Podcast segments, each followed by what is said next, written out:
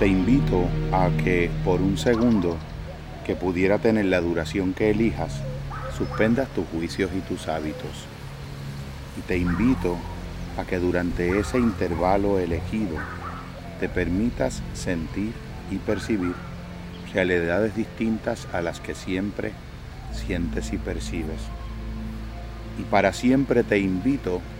a que esa posibilidad esa elección de duración indefinida o de duración voluntaria permanezca contigo para siempre, haciéndote la posibilidad de cada nuevo pensamiento, haciéndote la posibilidad de cada creatividad, espiral potencialmente infinita. Te invito y para que otros cielos y mundos te sean posibles, te invito a que veas y te permitas sentir si acaso la subjetividad es mucho menos subjetiva de lo que jamás pensaríamos o hubiésemos pensado, o si por el contrario la objetividad es mucho menos objetiva de lo que siempre hemos dado por supuesto. Una especie de efecto de cebolla que desmenuza capas exteriores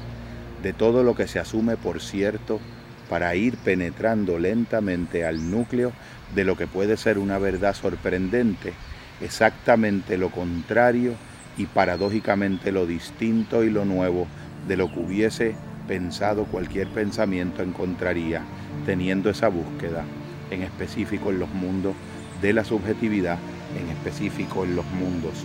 que se han llamado objetivos. Te invito, para siempre te invito, durante la duración que elijas, que le permitas la idea, que te permitas la imagen de ver a la conciencia como una caja de recursos internos potencialmente infinitos, te invito,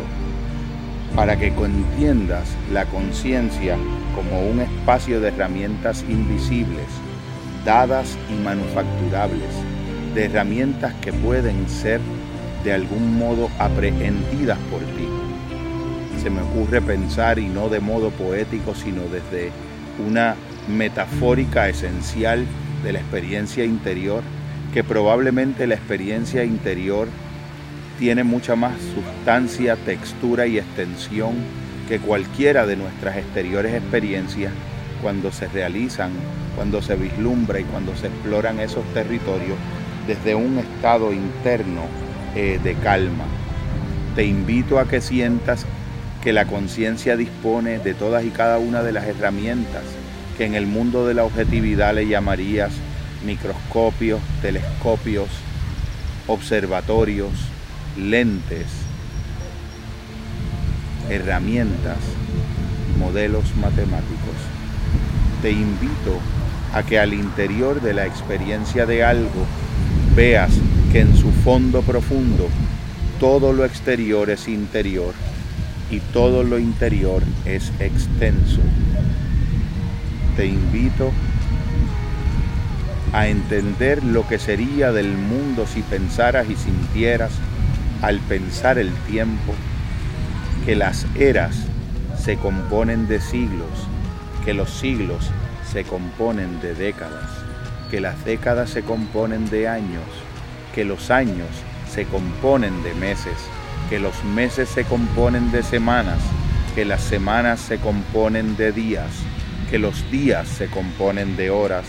que las horas se componen de minutos, que los minutos se componen de segundos y que los segundos se componen de enteras eras.